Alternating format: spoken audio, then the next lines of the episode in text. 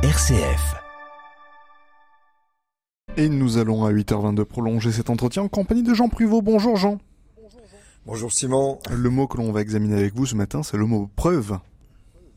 Oui, alors c'est à la fois un mot qui fait penser à la justice, mais aussi aux, mathématiques et notamment à notre enfance, où on faisait la fameuse preuve par neuf hein, pour vérifier le bon résultat d'une multiplication.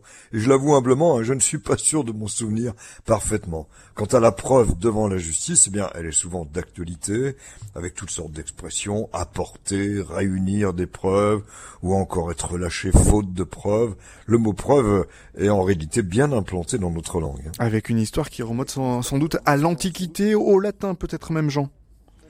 Bah, en effet, Simon, et en vérité, il faut passer par le verbe prouver, hein, le mot preuve étant attesté en français au XIIe siècle, vers 1155, issu justement du verbe prouver, attesté de son côté à la fin du XIe siècle, et issu du latin probare, voulant dire en fait faire laisser, éprouver, et donc indirectement prouver.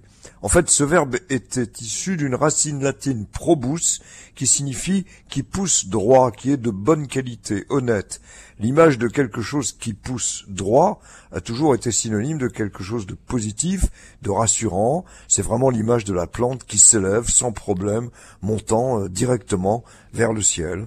Et si on va encore plus loin dans l'analyse du mot probus, il faut repérer le préfixe pro qui signifie en avant et la racine bou voulant dire croître et qu'on est bien donc ici dans l'idée de quelque chose qui pousse droit sans discussion, une preuve en somme. Alors, consulter nos premiers dictionnaires au mot preuve est effrayant et, l'abbé Furtière en donne en 1690 dans son dictionnaire universel des passages que, je n'ose même pas vous lire. Mais, n'hésitez pas à nous informer, vous nous en lisez un de ces passages, je vous laisse choisir. Eh ben Simon, vous l'aurez voulu. Voici un extrait éloquent. On faisait autrefois la preuve des crimes par l'attachement du fer chaud. On obligeait l'accusé, pour se purger d'un crime à lui imputé, de faire un serment en maniant un fer chaud. Et alors de donner de nombreux exemples, celui-ci notamment, on met une croix au fond d'une chaudière pleine d'eau bouillante, du fond de laquelle l'accusé est obligé de la retirer.